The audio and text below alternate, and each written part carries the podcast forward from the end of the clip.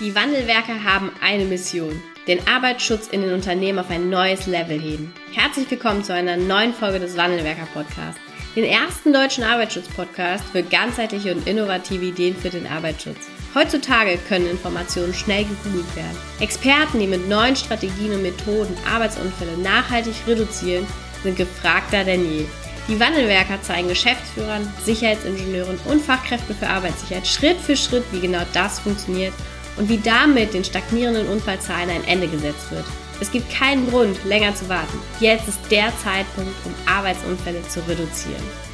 Hallo und herzlich willkommen zu einer neuen Podcast-Folge. Ich begrüße einen tollen Gast heute im Podcast-Interview. Herzlich willkommen, Jürgen Schmidt. Hallo. Guten Morgen, Frau Ganske. Für alle Mitglieder, die Sie und auch alle Hörerinnen und Hörer, die Sie nicht kennen, ähm, Sie sind ja Leiter im, im VDSI für den Fachbereich PSA und ähm, ja, werden heute über das Thema der Nachhaltigkeit bei der PSA ja, uns, uns austauschen oder Sie werden eben auch mal berichten, was der Fachbereich dort in den letzten Monaten ähm, erarbeitet und herausgefunden hat. Bevor wir da einsteigen, für alle die, die Sie nicht kennen, wer ist Jürgen Schmidt und äh, wo ist man Ihnen vielleicht auch das eine oder andere Mal schon mal begegnet?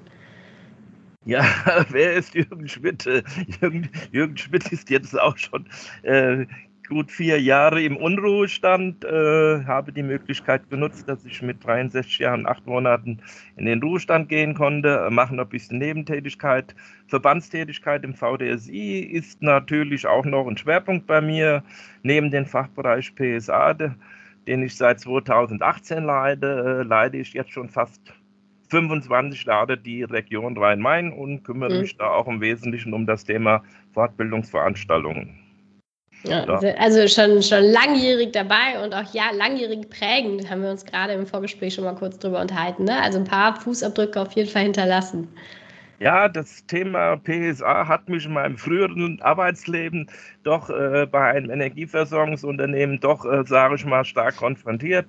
Wenn, hatten, wir hatten vielfältige PSA, die eingesetzt wurde und ich war dann auch mit äh, für die Auswahl äh, zuständig und wir hatten auch ein entsprechendes kleines Team gehabt, wo mit Einkauf noch mit eingebunden war und noch ein paar andere Personen, zum Beispiel aus der Arbeitnehmervereinigung vom Betriebsrat. Ja, und da äh, habe ich einiges, was so PSA betrifft, auch lernen können.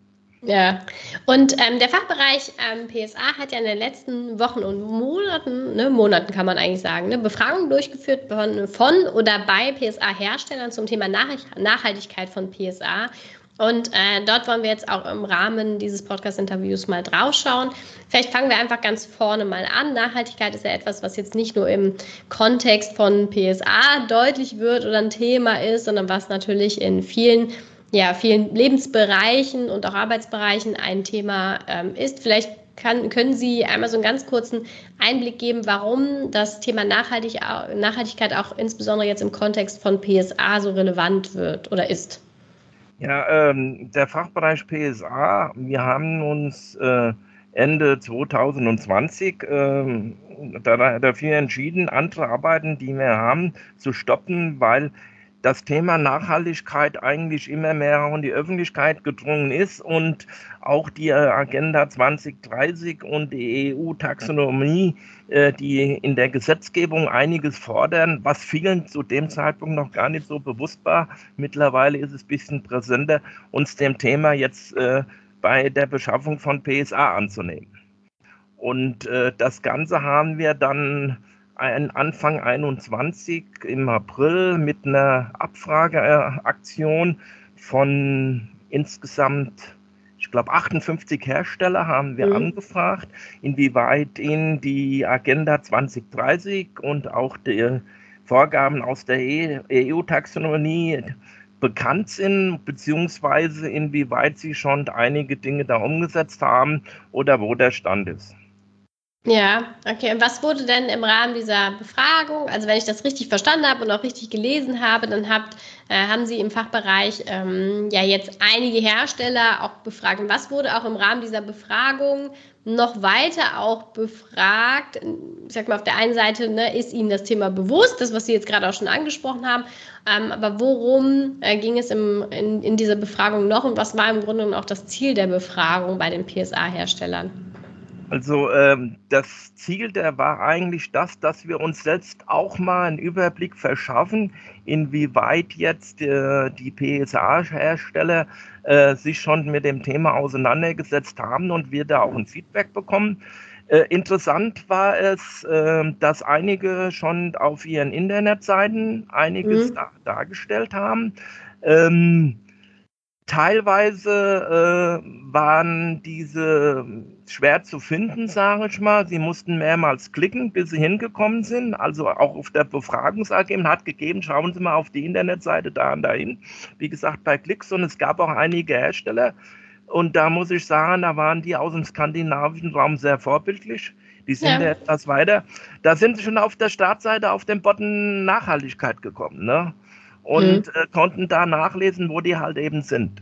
Äh, wir haben äh, auch bei der Abfrage, der Erstabfrage angekündigt, dass wir noch äh, mit weiteren Fragen kommen würden, nachdem wir uns einen ersten Überblick geschafft hatten. Das haben wir dann auch nachgemacht und haben dann nochmal insgesamt äh, 23 oder 24 Fragen, bin ich jetzt auch nicht genau drauf.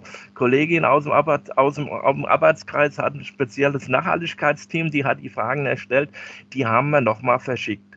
Äh, wir haben insgesamt äh, 26 Rückmeldungen bekommen aufgrund der Anfragen, äh, teilweise bei internationalen Playern hat es ein bisschen gedauert, weil wir eigentlich das Ganze online äh, angefragt haben und nur die Standard-E-Mail-Adresse haben. Äh, wir vermuten auch, dass bei einigen das gar nicht hausintern weitergelaufen ist. Äh, und haben aber dann auch feststellen müssen bei den internationalen, dass wir den Fragekatalog in Englisch erstellen müssen. Ja, okay. und, da, und danke an unsere Kollegin, die das dann auch machen konnte. Und wir haben also sehr viel Rückmeldungen bekommen. Und was auch äh, äh sehr positiv aufgefasst wurde äh, von den Herstellern, ich war da auch mal beim IVPS äh, bei einer Tagung letztes Jahr gewesen, äh, dass die unsere Fragen jetzt hier auch zum Nachdenken angeregt haben. Mhm. Und der Hinweis zum Beispiel, äh, wie die skandinavischen äh, Hersteller das gleich schon auf der Startseite was zum dem Thema Nachhaltigkeit zu sagen.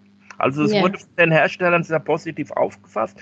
Wir haben denen auch mitgeteilt, dass das kein, keine, Vote, äh, keine Ratingsache oder sowas ist. Mhm. Na, dass wir da auch niemand das jetzt weiter veröffentlichen, jetzt hier, wo der Handel steht, sondern es ging eigentlich erstmal auch für uns eine Sachstandfindung. Ja. Und wie ja. gesagt, eine gute Kooperation auch mit den Herstellern muss ich wirklich sagen, äh, das ist wirklich super gelaufen. Hätten wir teilweise auch nicht erwartet. Ja, das ist doch sehr schön, ja. ähm, jetzt hast, äh, haben Sie gerade schon mal so ein bisschen auch angerissen, dass bei der Auswahl der PSA das Thema Nachhaltigkeit eben mittlerweile eine Rolle spielt und auch der Arbeitgeber oder der Unternehmer da eine Verantwortung hat und äh, sowas eben auch mit zu betrachten hat. Ähm, worauf bezieht sich dieser, diese Betrachtung? Also worauf muss der Arbeitgeber bei der Beschaffung von PSA hinsichtlich Nachhaltigkeit achten? Ja, das geht ja eigentlich schon, sage ich mal, bei der Erzeugung von zum Beispiel Rohstoffen, die benötigt werden, um eine PSA herstellen, her. Wo, äh, wo wird die PSA hergestellt, gefertigt? Äh, ist das jetzt äh, im, sage ich mal, äh, jetzt, ich sag mal, Oberbegriff China oder, oder, oder, oder, oder Fernost oder sind es eventuell auch Herstellungsorte in Europa oder so? Das heißt, auch Transportwege äh, sollten mit betrachtet werden. Ein ganz wichtiger Faktor auch ist natürlich die Nutzungsdauer der PSA, äh, weil äh, wenn es halt eben geringe Nutzung oder Dauer hat und oft Sachen nachbeschafft werden, das muss, sage ich mal, wieder über lange Transportwege, äh, ist, das halt, ist das natürlich auch nicht so ideal. Das sollte natürlich auch betrachtet werden.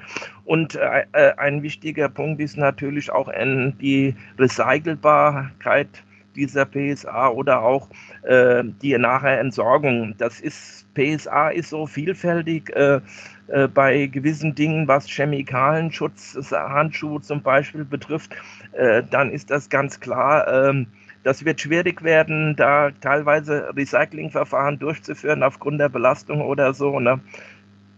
Das sind Faktoren, die halt eben ja grundsätzlich bei der ganzen Beschaffung der einzelnen PSA, die dann eingesetzt werden, mit, mit berücksichtigt werden sollte. Oder, ja, ist das eine Verpflichtung? Ja, genau, das wäre natürlich jetzt eine Frage gewesen. Ist das eine Verpflichtung? Also muss der Arbeitgeber das tun? Äh, ich glaube, wenn sie heute wettbewerbsfähig sein wollen und nach außen ihr Unternehmen präsentieren, wird ihnen in der Art und Weise nicht äh, viel übrig bleiben, als sich sage schon mal mit dem Thema zu beschäftigen. Äh, es ist ja mittlerweile so, auch die EU-Taxonomie, die ja entsprechende Größenordnung gestaffelt über die nächsten drei, vier Jahre noch, äh, die, die, die, Unternehmensgröße dann immer äh, kleiner wird, wo die, die Unternehmen dann, sage ich mal, jetzt nachweisen müssen, wie ihre Beschaffungskonzepte halt eben sind. Äh, das hat auch Auswirkungen auf kleinere Betriebe. Wenn Sie heute äh, an einen großen Konzern irgendwie tätig sind und sie sind nur ein mittelständiges Unternehmen und fallen nicht erstmal unter die Vorgaben der EU-Taxonomie, wird Ihnen das große Konzern schon sagen, was er gerne im Hinblick auf Nachhaltigkeit haben muss, weil er muss wieder nachweisen, wie er seine Prozesse von seinen Zulieferern jetzt das Ganze geregelt hat. Also mhm. das ganze Rädchen dreht sich um Endeffekt, äh, äh, macht die, die eigentliche Größe der EU-Taxonomie, wird für viele, ähm, gerade die als Zulieferer oder, oder, oder auch Dienstleister für große Unternehmen, die darunter fallen, im Endeffekt der Faktor sein, äh, sie müssen das nachweisen, dass sie genauso entsprechend nachhaltig beschaffen. Ja, okay. Ähm, was ist denn, ähm, lassen Sie uns gerne mal in das Ergebnis der Befragung einsteigen. Also was ist denn das Ergebnis aus der Befragung heraus? Wo stehen da die Hersteller? Machen die sich Gedanken? Inwiefern machen die sich Gedanken? Und was ähm, ist auch das Fazit aus dieser Befragung heraus im, im, ja, im Sinne der Nachhaltigkeit? Also, ähm, wenn wir unseren Startpunkt Anfang 2021 betrachten, ähm, waren, äh, wie gesagt, schon einige Hersteller sehr weit. Andere haben dann mitgeteilt, sie sind da dabei, bauen das auf, also sind schon dran.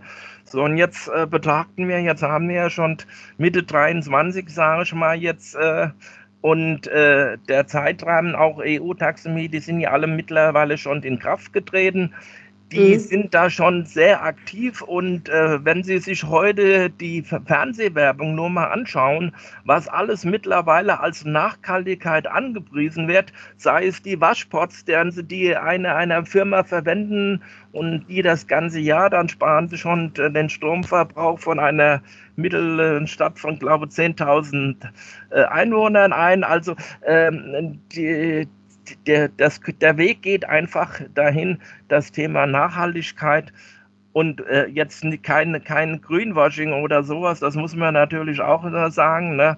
Ich pflanze irgendwo ein paar Bäume an und alles ist gut und mache sonst nichts. Also grundsätzlich ohne CO2, sage ich mal, äh, Erzeugung äh, oder Entstehung wird, mhm. wird kein Produkt, sage ich mal, auf den Markt kommen. Äh, die Frage ist, was kann man alles schon tun, dass äh, entsprechend die Nachhaltigkeitsbilanz äh, so ring, gering wie möglich gehalten wird. Und wenn dann einer sagt, okay, wir haben das momentan das Mögliche schon getan, aber wir wollen noch mehr tun und investieren dann nochmal in sonstige Projekte halt eben, äh, was äh, zu CO2-Minderung halt eben führt, ob das jetzt äh, Urwaldprojekte, Baumpflanzungen, Korallenriffe oder was es da mittlerweile mhm. alles gibt, äh, ist das zu begrüßen. Aber wie gesagt, es darf natürlich nicht nur sein, wir halten uns im Endeffekt den Rücken frei, machen Greenwashing und machen das und, und betrachten das andere nicht. Ja, okay. Und ähm, was ist, wenn wir einmal so, ähm, wie, wie sieht das dann auch konkret aus, bezogen auf Lieferketten? Wie sieht das bezogen auf auch Materialien aus? Also kann man da eine Aussage auch darüber treffen, wie, ähm, ja, wie nachhaltig heute PSA schon ist? Oder sind da einfach sehr, sehr viele, die jetzt anfangen, sich darüber Gedanken zu machen, das, was Sie eben auch sagten, und sind aber noch gar nicht so weit, dass man auch sagen kann, nee, ein gewisser Grad der Nachhaltigkeit ist da schon erfüllt? Äh, ich beziehe mich mal momentan auf, auf einen, einen Hersteller. ähm, der ja auch ähm, mit äh, in Deutschland noch äh, sehr gut ansässig ist, mhm. der seinen Produktionsstandort, äh, sage ich mal, in Ungarn, wenn ich das mal so sagen darf, halt eben hat, wo er dann auch viel fertigen lässt, äh, der äh, sich Gedanken macht äh, über das Thema Recycling von seinen PSA-Produkten, die mhm. er vertreibt. Und äh, wenn Sie seine deutsche ja, Produktionsstätte sehen, ähm, die ist äh, komplett äh, mit riesen PV-Anlagen ausgestattet. Ähm, das äh, Thema Abwasser hat er sich unheimlich Gedanken gemacht, um, die Abwa um das Abwasser zu reduzieren, um, äh, was dann halt eben entstanden ist. Äh, das, äh, um, um mal bei jemandem zu sagen, dem muss ich sehr viel Gedanken machen. Ne? Und ähm, ich nehme an, er verkauft das auch mittlerweile äh, mit äh, seinen Produkten als Wettbewerb. Ich sehe das als Wettbewerbsfaktor zu sagen jetzt hier, ich äh, investiere sehr viel in Nachhaltigkeit. Ja. Also, also auch ähm, der, der, der Aspekt jetzt hier, äh, jetzt, äh, äh jetzt sage ich mal, Photovoltaikanlagen oder oder auch sonstige Abwasserreduzierungsaspekte äh, sind ja, kommen ja mitten in die ganze Nachhaltigkeitsbetrachtung, sage ich mal, rein. Äh, wenn mhm. Sie das so wollen, von, von der Wiege bis zur Bahre so, äh, hat man in Deutschland, braucht man Formulare so ungefähr, so ähnlich muss man das, sage ich mal, auch betrachten, über das, das Ganze halt eben gesehen. Ja, ja, das stimmt. Aber ich finde, was man, ähm, was man äh, toll gesehen hat, auch in der Auswertung, und es wurde ja auch im Rahmen der, des VDSIs äh, Newsletters mit veröffentlicht, dass beispielsweise bezogen auf die Verpackung ähm, da schon sehr, sehr viel auch über Recycling ja. hergestellt wird. Ne? Ich glaube, das waren über 75 Prozent, die heute, wo die, die Verpackung schon äh, aus recycelten Materialien hergestellt wird. Ähm, und ich glaube, ähm, da sieht man ja schon, dass sich die, äh, die PSA-Hersteller auch ihre Gedanken machen und Stück für Stück auch sich in diese Richtung entwickeln. Ne? Und auf der anderen Seite zeigt es aber, glaube ich, auch, dass da immer noch ähm, Herausforderungen besteht, auch PSA mit ganz besonderen Anforderungen dann auch aus, aus, rein, aus rein im Kontext der Nachhaltigkeit auch zu produzieren. Ne? Ja, wobei, äh, da, wie Sie sagen, das stimmt schon. Also mhm. äh, auch jetzt im Verpackungsmaterial oder sowas äh, tun also nicht nur PSH-Hersteller, wir müssen das ja mal auch ein bisschen globaler sehen, es betrifft ja noch viele andere oder, oder äh, Produktionsbereiche, sage ich mal, äh, da tut sich schon sehr, sehr viel. Ähm, was halt eben im Hinblick bei uns äh, auch zu betrachten ist, das haben wir auch in unserer PSA-Information äh, mit reingeschrieben. Äh, natürlich darf äh, das The Thema Nachhaltigkeit äh, nicht dazu führen, dass die Schutzwirkung halt eben beeinträchtigt wird, weil das ja, ist ja. Mal der Sinn und Zweck der PSA, dass wir dagegen äh, die entsprechenden Gefährdungen, mechanische, elektrische, chemische und auch Absturz oder Querbeet mhm. also oder, oder Artenschutz halt eben, dass wir da natürlich den entsprechenden Schutz für die Personen ja. haben, die die tragen müssen. Ne? Schön, wenn es nachhaltig ist, ne? doof, wenn man nachher unten liegt. Ne? Ja, so, und das so, so nach dem Motto. Das ist natürlich auch mit zu betrachten, äh, äh, auch die, wie gesagt, Lebensdauer oder Wiederverwendbarkeit, klar, äh, kann ich auch einiges machen, wird aber halt eben auch gerade ein Bereich, wo mit Chemikalien Kontakt ist, halt eben äh, wiederverwendbar oft äh, schwer möglich sein. Ne? Das, ja. das muss man halt eben teilweise auch so sehen. Ne? Ja, das stimmt. Aber was ich eben. Andere PSA, wo es möglich ist, ja, was ich auch spannend fand, ist, dass ähm, alle, also wirklich fast alle, auch angegeben haben, dass sie von ihren Kundinnen und Kunden zum Aspekt der Nachhaltigkeit befragt werden. Ne? Und ich glaube, das ist etwas, was natürlich auch langfristig dazu führen wird, dass sich die ähm, Hersteller von PSA immer, immer mehr auch Gedanken zu diesem Thema machen werden ne? oder machen müssen. Ne? Das hatten Sie eingangs auch schon mal kurz zu dem ja, Thema das hatte ich schon ja. gesagt. Ja, ja, also äh, die, die Nachfrage wird so natürlich eindeutig. auch kommen. Und äh, für, für die praktische Umsetzung, äh, jetzt sage ich mal, für die Beschaffung jetzt empfiehlt sich natürlich ein entsprechendes Nachhaltigkeitsteam, das mit mhm. äh, entsprechenden Personen aus dem Unternehmen besetzt ist. Das sind das halt eben Führungskräfte, äh, die in den entsprechenden Bereichen, wo PSA halt eben eingesetzt wird, Fachkraft für Arbeitssicherheit, der Betriebsarzt halt eben, die, die äh, Arbeitgebervertretung dürfen sie natürlich, Betriebsrat oder Personalräte dürfen sie natürlich auch nicht bei den Sachen äh, vergessen. Die müssen auch dabei sein. Auch natürlich Personen aus dem Einkauf, äh, die ja auch wissen sollen, äh, ja. um was es halt eben geht. Nicht nur der Preis alleine, sondern auch der andere Aspekt ist mit zu betrachten, in dem Falle die Nachhaltigkeit. Äh, und wenn, wenn das, eine, wir haben das ja auch in unserer PSA-Information oder VDS-Information empfohlen, äh, entsprechend ein Nachhaltigkeitsteam halt eben zu bilden, was dann auch sich die ganzen äh, Prozesse eigentlich erstmal im eigenen Unternehmen betrachtet, was da alles mhm. verwendet wird und dann sagt, okay, da und da können wir nachjustieren, äh, wenn wir äh, neue PSA beschaffen, die sowohl die Schutzwirkung, auch die Nachhaltigkeitsaspekte, sage ich ja. mal, betrachten. Wie äh, geht es denn an diesem Thema oder mit diesem Thema weiter? Jetzt haben Sie eben schon mal kurz gesagt im Vorgespräch, dass Sie jetzt nicht ganz so lange mehr dabei sein werden oder wollen werden. Wie geht es denn aber mit dem Thema weiter? Weil das werden Sie ja nicht mit Ihnen Ihren, und dann zitiere ich Sie gerne, Unruhestand nehmen. Nein, das, das, das wird äh, äh, weiterhin, sage ich mal, auch bei uns äh, in der Arbeitsgruppe, äh, ne, was die wir haben, haben also nur als Hinweis, äh, wir sind ein Team äh, oder der Fachbereich PSA besteht zurzeit aus 19 Personen. Äh, und wir haben auch verschiedene Arbeitsgruppen, die fachbezogen sind. Also wenn jemand etwas jetzt äh, viel mit Absturz oder sowas zu tun hat, PSA gegen Absturz, da haben wir eine Arbeitsgruppe, einige mit, mit Schutzkleidung, Abendschutz haben wir halt eben gestaffelt. Natürlich haben wir auch eine Arbeitsgruppe, unser Nachhaltigkeitsteam. Das mhm. besteht zurzeit aus fünf Personen, äh, die beobachten das Ganze weiter und auch uns ist schon äh, mittlerweile klar, unsere VDSE-Information zum Thema nachhaltige Beschaffung von PSA und Nutzung äh, wird, äh, die wir jetzt ja dieses Jahr rausgebracht haben, die wird spätestens nächstes Jahr eine Anpassung bekommen. Mhm. Dafür, dafür ist ganz einfach das Thema Nachhaltigkeit in solch einen Prozess, äh, sage ich mal, drin. Ich hatte es hier eben schon erwähnt, was die Fernsehwerbung jetzt mittlerweile alles an nachhaltigen Produkten oder die Hersteller da anbieten. Ähm, das, äh, das ist, äh, sage ich mal, ein laufender Prozess. Ja, ja, das stimmt. Also geht es da weiter. In Erkenntnissen äh, sage ich mal, äh, äh, dass sogar, ich hatte sogar eine Anfrage gehabt äh, von einem Hersteller, der da auch mal noch wissen wollte, welche Unterstützung wir als Fachbereich für ihn geben können. Also, war, äh, also die, die, es, ist, es, ist, interessant, äh, Hersteller haben schon ein Interesse. Es ist ja, ein, ja im Endeffekt ein Wettbewerbsfaktor mittlerweile. Mhm.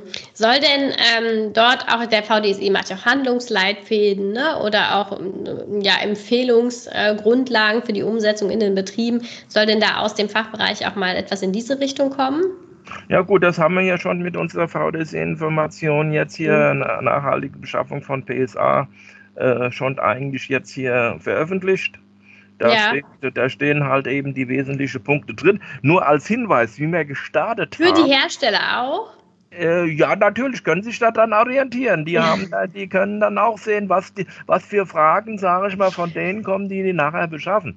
Aber wie wir angefangen haben, erstmal hat es lange gedauert, bis wir das passende Vorwort gefunden haben.